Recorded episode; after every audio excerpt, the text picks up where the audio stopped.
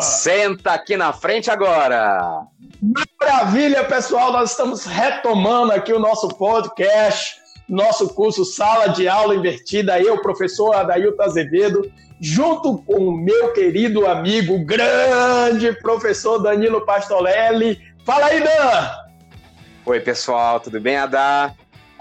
Beleza, como é ser nosso. Hoje nós temos um tema bem legal aqui, que é, faz toda a diferença na prática docente, né? Esse significa realmente uma mudança de chave na prática docente, fundamental. Nós vamos falar sobre o que hoje, Dan? Hoje a ideia nossa aqui é tratar de quais são as estratégias, as, as maneiras que a gente pode fazer com que o nosso aluno avance na aprendizagem. Que tipo de estratégia a gente pode adotar para ver o nosso aluno decolar? Exatamente. Então, a gente trazer o foco para não só o processo de ensinar, né? É, não que esteja desassociado, claro, né? Não que esteja dissociado, né? Falar direitinho. Mas é, se o processo de aprendizagem ele está acontecendo, né?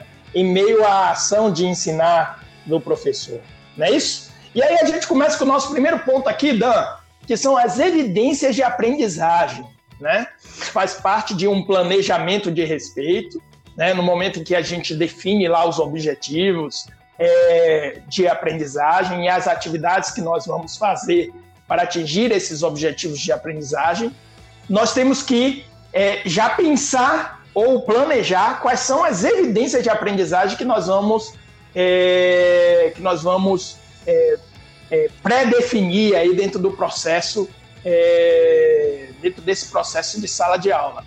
Devo admitir que, para mim, dentro desse conceito de planejamento, essa questão de prever, identificar evidência de aprendizagem, é para mim o que o mais difícil, cara. Assim, digamos, é, é muito mais simples quando eu estou pensando no meu, o, meu, o meu planejamento de aula, o meu plano de aula, a dimensão do objetivo de aprendizagem e a atividade. Eu acho que porque, porque são são realidades mais objetivas, enquanto que as evidências de aprendizagem é, é, é algo muito subjetivo. Vamos discutir um pouquinho sobre isso. A data talvez nem tão subjetiva assim como você pode é, imaginar, porque assim, eu vejo nos treinamentos que a gente faz, né, e é comum, porque a gente nem sempre pensa sobre as evidências de aprendizagem. Depois que uhum. o professor vai começar, ele começa a se habituar a fazer o planejamento baseado nas habilidades, olhando para a taxonomia de Bloom ou para a taxonomia de, do Biggs, lá, a solo, né? Independentemente de qual é a taxonomia, a gente costuma olhar para a ação, para o verbo, né? Então fica mais Sim, fácil perfeito. Quando, eu, quando eu monto uma atividade, quando eu monto uma avaliação, quando eu monto uma prova, quando eu a, apresento algum desafio para o aluno, pensar no relacionar, no analisar, no identificar, sim, sim, perfeito, no classificar. Perfeito. Então, assim, os objetivos estão claros. Então, para nós, a gente já conseguiu alcançar o que, que é isso que a gente está é, trazendo para o nosso aluno, onde é que eu quero levar o meu aluno no processo de aprendizagem dele. Agora, o que, que é a evidência de aprendizagem? Eu adoro uma palavra que traduz o que, que é a evidência. Para mim, e não é só para mim, a ideia da, da, evidência é que ela é uma pista. Ela é Perfeito. uma, ela, ela é uma pista de para eu saber se o aluno conseguiu ou não atingir aquele objetivo que foi proposto na aula. Então, por exemplo, se eu pedir para o meu aluno assim, olha, identifique é, o que é uma inflação de demanda e identifique que é uma inflação, qual dessas inflações estão colocadas aí, que é uma inflação de custo. À medida que ele começa a separar o que é causa de inflação de demanda com causa de inflação de custo, e eu, ele, eu percebo que ele está fazendo isso de forma correta, isso para mim é uma evidência de que ele conseguiu identificar. Então, quando ele Sim, coloca assim, perfeito. assim, se eu peço, se eu peço para colocar numa tabela elementos de inflação de custo, elementos de inflação de demanda, e ele coloca isso de forma correta, para mim, isso é uma evidência que ele conseguiu atingir o objetivo de identificar. Então, Dan, mas quando, quando a gente fala sobre a evidência de aprendizagem, ela nos serve para dizer, para sinalizar. Aqui tem alguns pontos, tá? Primeiro, e eu sei que você é, adora falar sobre isso, nós separamos aqui alguns pontos para discutir sobre isso. Eu acredito que vai, vai tornar esse processo mais claro aí para nosso, os nossos colegas que estão aqui conversando com a gente nessa mesa, né? Então, quando a gente fala de evidência de aprendizagem, ela, ela nos serve para identificar se o, o nosso aluno ele chegou naquele objetivo de aprendizagem, perfeito? mas também não só isso. Essas evidências ela nos traz também o quão distante ele está do objetivo. Tudo bem? Ok. Então, aí é que entra a questão da subjetividade da coisa, porque eu posso planejar um objetivo de aprendizagem para a turma. Eu posso planejar uma atividade para a turma. Mas as evidências, existem evidências que vão acontecer em comum, mas cada um ao seu tempo, ao seu momento, e expresso de uma forma diferente do outro. É, para mim, é, é, é, é esse, esse, essa dimensão da docência é uma dimensão é, assim que, que despende realmente a atenção do, do, do Adailton, e né? o que, que é mais bacana nisso tudo? Que a evidência de aprendizagem não é só para o aluno, é para o professor também. Porque se eu programei uma atividade cuja a, a, habilidade fosse, por exemplo, é, criar algo ou julgar determinado ponto de vista que está lá em cima da, na pirâmide de Bloom, por exemplo, e eu vi que o meu aluno não conseguiu atingir aquilo, porque eu estou observando as, as, evidências e consegui, eu estou vendo, ó, hum, ele não conseguiu criar nada. Na realidade, ele não está julgando, ele está comparando. Para mim, isso é uma evidência, inclusive, de que aquilo que eu propus para ele, da atividade que foi colocada dentro da sala de aula, não foi eficiente da maneira como eu pensava. Então a evidência de aprendizagem não é só para saber se o aluno atingiu ou não o objetivo, é também para eu, como professor, entender se aquilo que eu preparei, se o meu planejamento deu conta de atingir o objetivo, não só o objetivo de aprendizagem, mas também o objetivo de ensino, porque eu também tenho objetivo de ensino, né? Então eu quero sim, que o meu aluno aprenda é, solo, diferentes tipos de solo em geografia, por exemplo. Se eu estou colhendo evidência de que os objetivos não foram atingidos, então é, é para mim também é uma evidência de que eu preciso repensar para a aula seguinte as minhas os meus objetivos, né? Você, como todos os nossos colegas aqui, já deve ter pego é, o mesmo curso em turmas diferentes. Quero dizer, você vai ensinar uma mesma disciplina, tá certo? Ou unidade curricular, né? No, no nosso caso aqui, a mesma disciplina para turmas diferentes. E aí você faz um planejamento. Só que na turma A, esse planejamento ele transcorre de uma forma totalmente diferente na turma B. E, se, e talvez você tenha uma turma C que você tenha que desfazer aquele planejamento e repensar outras coisas. Quem está determinando isso é a sua atenção, as evidências eh, que a turma está te dando dentro daquele processo. Ou seja, não só para uma avaliação também eh, posterior à aula, né? no, no percurso, no trajeto do processo, o professor pode identificar, ó, não está funcionando, eu tenho que buscar aqui uma outra perspectiva. Tem mais um detalhe interessante, porque as evidências de aprendizagem não estão só se o aluno conseguiu ou não executar a atividade. De repente, você propôs uma atividade em grupo e você percebe que um aluno está conversando com outro, está indicando o caminho de uma resposta possível para o outro colega. Então, Sim. as falas que eles têm nas discussões, ou, por exemplo, a maneira como, como o aluno aborda uma pergunta, como ele elabora uma pergunta para ser respondida pelo professor, na própria pergunta já tem evidências que ele compreendeu, ele quer só apenas reforçar, confirmar que ele conseguiu atingir naquele, a, a, o objetivo que foi proposto. Então, assim, como é que você colhe evidências? De várias maneiras. Pelas atividades que os alunos fizeram, que foram mal ou bem sucedidas pelas Perfeito. atitudes deles em sala de aula. Então, a atitude do aluno também conta. As perguntas feitas, as conclusões que eles chegam. Então, tudo isso a gente pode estimular os alunos, porque, assim, veja, dependendo do tipo de atividade que a gente coloca, que é uma atividade escrita, depois é uma atividade é, é, falada, ou um, algo, uma avaliação que é, ele apresenta. Então, a gente tem que também criar elementos para que os alunos consigam eles se expressarem e aí a gente conseguiu observar se ele conseguiu ou não atingir ah, esses objetivos, né? Na, na sala de aula invertida, nós estávamos falando é, nos vídeos, né, e nos podcasts anteriores, que é fundamental a gente entender quais são os níveis cognitivos que é, a gente planeja que o aluno alcance, tá, sem a supervisão docente. E a gente pode colocar isso na pré-aula, a gente pode disponibilizar isso antes da, da sala de aula presencial. O fato é que quando eu planejo essa atividade que ele irá fazer na pré-aula, eu também tenho que planejar alguma forma de retorno para Sim. mim da evidência de que houve um processo de aprendizagem ali de alguma forma.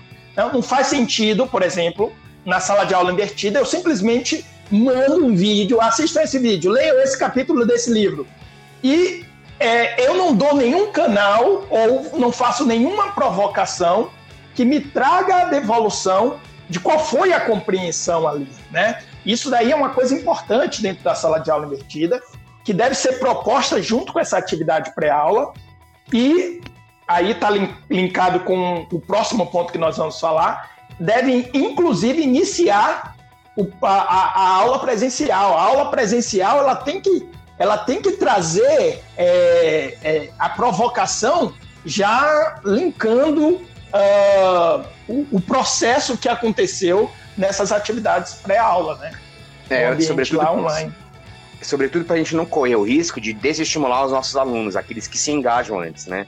Então aí você, você, você apresenta alguma espécie de desafio, uma atividade, ou lança algumas perguntas, ou retoma o que foi visto fora de sala de aula, faz assim um mapa mental, que eu sei que é uma ferramenta que você adora utilizar e é super eficiente para aprendizagem, né? Você bola junto com eles um mapa mental que eles vão dando os dados, oferecendo os dados daquelas atividades que foram feitas na pré-aula, e você monta já então um campo para explorar para aquelas atividades mais profundas para aqueles objetivos mais complexos na sala de aula presencial. Então é exatamente esse aí o, o, o nosso, o nosso norte, quando a gente pensa a sala de aula invertida. E aí, Danilo, é uma prática fundamental nesse processo e ele tanto nas atividades online quanto nas atividades presenciais, é, presenciais né, é, é a dimensão do feedback. A gente precisa falar sobre, sobre essa questão do feedback. De novo, isso não é exclusivo para a sala de aula invertida, né? É, uhum. Da metodologia, isso é algo uhum. que tange a docência, seja em qual modalidade que ela esteja, seja qual for a, metodolo é, a metodologia usada. Vamos falar um pouquinho sobre essa questão do feedback, que isso é importante. Eu, por exemplo, todas as minhas aulas, é, principalmente a gente que está em todo esse processo digital e tudo, se eu fiz uma proposta de uma atividade, essa aula deve iniciar dando feedback das respostas dos alunos a essa atividade, é, inclusive para você valorizar é, aqueles que se engajaram e fizeram esse processo. Né? É, fundamental, fundamental. A gente sabe hoje o quanto. Aliás, o Wiggins já escreve sobre isso já tem um tempo, então ele tem evidências. Olha, evidência de novo aparecendo, né? Mas ele tem evidências pelos estudos lá, é que o feedback ele é a chave para aumentar, inclusive, o engajamento dos alunos. Isso aí também se encontra em, em, vasta literatura a respeito disso daí. E é mais curioso ainda que quando a gente fala de feedback, o feedback ele pode gerar uma cultura dentro da, da, da escola, dentro do ambiente de aprendizado, né? Porque, assim, essa cultura de... Ela pode, inclusive, ajudar a construir um amor pelo saber, um respeito pelo conhecimento, e se extrapola o ambiente de sala de aula, né? A gente, a gente, você mesmo e eu, a gente recentemente fez um treinamento aí, deu um treinamento para a empresa, porque as empresas também não sabem dar feedback para seus funcionários. E se a gente começa a olhar para isso já desde o ambiente escolar, as coisas ficam mais fáceis, ficam mais claras, a gente melhora a coisa, inclusive lá para frente, na vida profissional desse nosso estudante, né? E quando e é, toda é, vez é, que Posso, desculpa, posso? Dan, desculpa, por favor. eu, eu, eu, também, assim, me, eu já fui pensando assim, quando, é que, quando a gente olha pro, pro feedback, né? Para onde é que eu tenho que olhar a primeira coisa? A primeira coisa, você tem que olhar para o objetivo, né? Quando você dá o feedback para o aluno, e eu vou até te dar a palavra agora, porque acho que isso é importante, mas quando você olha para o feedback, você quer dar um feedback para o aluno, para ajudar esse aluno aí para frente, você não tá julgando ninguém, você não tá falando do aluno, você não tá falando da vida dele. Cara, eu vejo às vezes colega nosso, eu já fiz muito isso, né? Eu já fiz isso, eu falo porque eu já fiz. Fala assim, esse aluno é um preguiçoso. Cara, você tem que deixar de ser preguiçoso, mano. Sabe, acorda pra vida, cara, acorda pra vida. Aí eu, aí eu fui ver, porque assim, eu, eu olhava pro moleque, eu tava sempre dormindo, sempre dormindo, sempre dormindo, sempre cansado. E ele não faltava, esse aluno. E eu cheguei a falar isso pra ele, pô, cara, sabe, Desde, não, não, não, E eu descobri, ele, ele trabalha no Outback, cara, naquele restaurante de comida australiana. Ele tem um turno super pesado. E é o aluno que não falta. Aí eu falei um troço desse, cara, você não pode ser tão preguiçoso assim. O cara não é, ele não é nada preguiçoso, sabe? Ele não é nada. Então eu não conheço o contexto do meu aluno, então eu tenho que referenciar em objetivo, né? Exatamente. O... E isso daí é uma dimensão cultural, tá? E aí, quando você falou da cultura do feedback, na hora, imediatamente eu pensei, nós não temos uma cultura de feedback, digo nós, povo brasileiro, né? nem, nem, nem na própria perspectiva da educação. Né? É, o, o, o, o, importante nessa, nessa dimensão do feedback é a gente entender que mais importante do que estar certo ou estar errado é aprender, é desenvolver-se, é melhorar. Eu preciso do feedback para que eu possa efetivamente me desenvolver. Eu posso ser muito bom naquilo, só que não importa. O que importa é eu melhorar em relação àquilo. Uhum. Eu posso não ser muito bom naquilo, não importa. O que importa é que eu continue melhorando naquilo, porque assim eu vou chegar a níveis mínimos aceitáveis de competência em relação a qualquer que seja o tema ou o objeto de aprendizagem. E efetivamente a gente não tem essa cultura, a gente confunde é, justamente um, uma devolutiva específica, objetiva, sobre uma determinada performance com uma pessoa. A gente mistura a performance com a pessoa. E aí entra uma dimensão que é, eu não sei se eu devo falar aqui, porque eu tenho medo de te provocar, e aí nós temos o tempo, que, que também foi um processo de transformação profunda que nós vivemos através da nossa formação, experiência acadêmica, e somos testemunhas um dos outros em relação a esse processo, que é o professor é, não julgar, observar você separar a observação do julgamento. Eu lembro quando nós tivemos um embate enorme sobre a reação de professores renomados que estavam numa, numa sala e que não conseguiam distinguir quando estavam observando e quando estavam julgando. Né? E o feedback ele não é um julgamento, ele é uma observação que tem características objetivas específicas e tem, é, tem uma intencionalidade também objetiva e específica. É perfeito, é? Daí. Então, assim, eu vou me segurar aqui. A Rachel Watson fala também sobre isso, porque, cara, tem um livro muito bacana que, que ela escreveu, em parceria agora com uma outra professora que me foge o nome, Planejando Trabalho em Grupo. Assim, a, a Rachel, ela fala da importância de, de eu observar meu aluno, de eu ser empático com o aluno e assim evitar o máximo julgamento. Eu não conheço o, o meu aluno, a, a dimensão da vida dele fora da sala de aula. Eu não sei que variáveis estão ali contribuindo ou não para o desempenho dele na sala de aula. Por isso que tem que ser muito focado e tem que ser tangível e transparente. O, o meu feedback, cara, ele tem que ser tangível e transparente, baseado naquilo que foi proposto na atividade. Ele não pode ser subjetivo, sabe? Eu não posso deixar assim uma pergunta no ar. Joguei a pergunta. Vocês que, vocês que é, a gente costuma fazer isso, né? É, gente, olha, não é para todo mundo aqui, eu tô falando apenas para alguns. As pessoas sabem do quem que eu tô falando. Quando você faz isso, você, você, dá aquela, aquela chamada na turma, né? E fala assim: olha, essa turma quem tá é, terrível. Quem é sabe? Quem é sabe? Quem é? Aí você bota todo mundo para ouvir um sermão que aí você fala que é um feedback. Não, não é sermão, é apenas um feedback. Nossa, não faça isso. Olha, uma experiência bacana, bacana que eu tenho tido agora recentemente. Eu não sei quando é que você está ouvindo esse podcast, mas a gente está passando um processo de quarentena. E aí, por conta da, da Covid-19, né, do, do, espalhamento do coronavírus, e a gente tem, eu tenho feito com os alunos assim, o feedback de projetos, né? Eles apresentam os projetos e eu tenho marcado horário específico para o grupo. Eu não faço feedback geral para a turma inteira. Então, assim, disponibilizo o link lá, da 9 às 9h15 é um grupo A, 9h15 a 9h30, grupo B. E nós vamos, durante 15 minutos, conversar especificamente com aquele grupo, que tem que ser tangível, tem que ser transparente. E, eu, e ele tem que gerar uma ação, né? Aí eu já estou até entrando no outro item aí, a da, que é de falar o tópico do, do, do feedback, ele tem que gerar uma ação. Assim, eu não posso simplesmente dar um sermão no meu, no meu aluno, no meu estudante. Eu tenho que dizer assim, olha, considere essa e considere essa hipótese, dê uma olhada nisso, naquilo outro que está fragilizado no, no, de vocês, referencie, né? Olha, se você der uma olhada nesse material aqui, talvez ele te dê mais elementos para você conseguir construir essa segunda parte do projeto, essa segunda parte da questão Exatamente. da prova. Ele tem que gerar uma ação, não é para o cara só ficar na reflexão, né?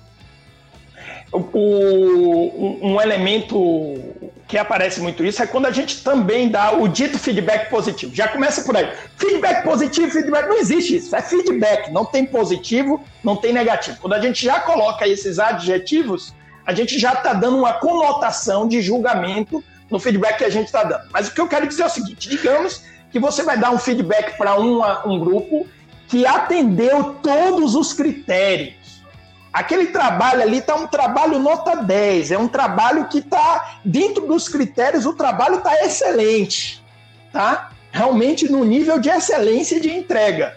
Uau. E aí a gente corre o risco de chegar e dizer excelente, maravilha, trabalho incrível, incrível, maravilhoso, maravilhoso. Só que você não está pontuando, você não está sendo objetivo, você não está sendo específico, você não está sendo transparente é, em, em termos de critério. Por que excelente? Não vai agregar absolutamente nada aquele elogio. O elogio por si só, tal qual a crítica por si só, ela não agrega absolutamente nada. O, o tem que estar claro para aquele estudante por que, que o trabalho dele é excelente. É referenciado, tá né? E se, e se, e, exatamente, tem que estar referenciado. Olha aqui, esse critério, um, esse excelente trabalho, porque vocês fizeram pedir, atingimos isso daqui, isso daqui evidencia isso, isso daqui, sabe? É, realmente mostra, aí você é, faz com que aquele seu, aquela sua fala, aquele seu feedback, ele, ele faça parte de um processo de aprendizagem. É, mesmo você vendo ali que aquela aprendizagem já, já, já ocorreu no grupo, de tal forma que o grupo fez aquela entrega de, é, é, com excelência, né? Mas aí você conclui isso, você é, e aí já abre para um próximo nível, né? Um próximo nível, porque por mais excelente que esteja o trabalho, né? É, é nós podemos sempre ir para um próximo nível, né? Sempre nos projetarmos para um próximo nível. Não, perfeito, é isso mesmo. Por isso que às vezes, a, a, quando a gente propõe essas atividades em sala de aula, seja no modelo é, de flipped classroom, sala de aula invertida, seja no modelo tradicional, o feedback ele tem que aparecer. Ele precisa aparecer e ele tem que ser periódico. Ele não pode aparecer no final do semestre. Porque assim, você, deu atividade, atividade, atividade, atividade, e chega no final você dá uma prova. Pô, os caras fizeram um monte de coisa, você. E, e assim, claro que dá trabalho para o professor fazer isso, é óbvio que dá. Mas assim, nós temos um papel a, a, a cumprir. Assim, nós escolhemos a nossa profissão. Ninguém veio com uma arma e diz assim, ó, nós precisamos então dar conta de fazer essas coisas. Tá? Então, quando eu dou feedback para o aluno, usando todos esses critérios que a gente está falando aqui, levando em consideração esses elementos todos, né, ele tem que ser periódico. Então, assim, é, e dá uma olhada, eu sei que de repente a gente tem uma turma gigantesca, mas talvez fosse importante a gente pegar aqueles, aqueles erros, aquelas falhas, ou as vulnerabilidades que são mais comuns para os alunos e apresentar para a turma. Talvez isso seja uma, uma, uma possibilidade. Se a tua turma for um pouco menor, um olhar mais individualizado para o aluno é importante. Porque só colocar a estrelinha lá, ó, ótimo, ou bom, regular, não significa nada para o aluno. Eu vejo alguns assim é, colegas, eu já fiz também já muito isso, né? Tem que refazer a prova. Aí você dá a prova, o moleque valia 10, o moleque tirou quatro, vai lá e refaz a prova. Mas ele, se ele tirou quatro, porque ele não sabe responder as perguntas. E mesmo com Sim. consulta, ele pode, ah, não, mas agora ele pode olhar no material, ele pode olhar na apostila, no livro didático. Isso não é suficiente para dizer que ele está pronto para avançar mais um nível. Então, só o fato de refazer, tá? Uhum. É, e aí, é, unindo a essa questão do periódico, eu vou trazer uma outra característica: contínuo né? Um feedback constante. Porque também a gente pensa muito no feedback como algo formal. Isso. Quando você tem uma prática contínua de feedback, e aí isso está totalmente associado à evidência de aprendizagem. À medida que eu vejo uma evidência de aprendizagem, eu já posso respondê-la dando um feedback. Ali eu, eu identifico uma oportunidade de já dar um feedback é, para o meu aluno em relação ao processo dele. Não sei se, com certeza você já teve experiência assim, como também os nossos colegas aqui que têm, têm experiência na docência. Quando a gente pratica o feedback, fica até mais fácil o, o, o discente lá, o nosso aprendiz, ele entender o processo de avaliação. Sim. Eu já tive casos de avaliação de alunos é, terem uma avaliação muito baixa, principalmente em, em em é, disciplinas de projetos, essas coisas, que quando chega lá na avaliação, eles recebem uma nota uma nota é, insuficiente né, na, naquela, naquele, naquela etapa de avaliação e eles simplesmente não, eles não têm que argumentar porque eles vieram é, durante todo o percurso recebendo 20, é, feedbacks de pequenas microetapas e os critérios eram esclarecidos, ó, oh, tá faltando isso, tá faltando aquilo, é, né? Então, é, quando a gente pega, por exemplo, uma disciplina dessa como projeto, que a gente vai trabalhar um projeto, é importante você dar esse feedback contínuo e registrar ainda. Ainda tem mais isso. Né? A gente faz o, o registro disso e, e, e, e isso, de, de, uma certa forma, vai criando é, na, na, na, na, consciência do nosso aluno quais são os critérios que serão utilizados para eles serem avaliados. De, de alguma forma, quando você dá um feedback, você também deixa o aluno conhecer os seus critérios ele tá. Esse feedback contínuo faz com que ele entenda os seus próprios critérios de avaliação. É, você está falando aí de critério, né? né? A regra do jogo. Exato. Quando você está falando de critério, é porque o feedback tem que ser consistente. E ele é consistente como? Se eu tenho é, um referencial claro para dizer para o aluno, ó, acertou aqui, errou aqui. É a rubrica. Porque a, a gente, olha, olha quanta coisa a gente tem como é, é, obrigação, né, como professor. Por isso que eu digo assim, eu sou só professor, porque ser só professor é muita coisa, Dailton. Então, assim, a gente tem que pensar na avaliação, é, é no planejamento, no objetivo de aprendizagem, olhar a evidência, fazer rubrica, dar feedback. Cara, é um monte de coisa que a gente tem que fazer. Então, a gente, quando a gente está em sala de aula, quando a gente decide ser professor, a gente tem que se ocupar com a sala de aula com os nossos alunos, assim. Então não dá pra gente ficar olhando para coordenador, nem para diretor, assim, eu sou só professor. E ser só professor é, tão, é tanta coisa. Então, para eu ser consistente no meu feedback. É, é, maravilhoso. É, não, e aí eu fico no meu lugar, no meu papel. Aliás, isso é coisa de educação sistêmica que eu gosto tanto de falar, né? Então, assim, no, no meu lugar, cara, no meu lugar, eu preciso olhar para minha rubrica, para a régua que eu escolhi para avaliar o desempenho do aluno, né? Então, assim, quando a rubrica tá clara, quando o aluno consegue visualizar, inclusive, a rubrica do professor, ele mesmo se encaixa.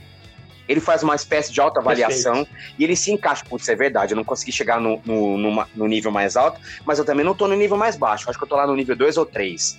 E aí você decide como fazer a Perfeito. rubrica, né? Você pode fazer isso para todas as atividades, dar um trabalho do cão, você pode fazer para algumas atividades, mas isso você vai acostumando o aluno a entender, olha, eu não estou fazendo uma, uma avaliação do teu desempenho aleatoriamente. Olha que eu estou olhando aqui, ó, tô dando uma olhada para essa tábua que a gente construiu juntos.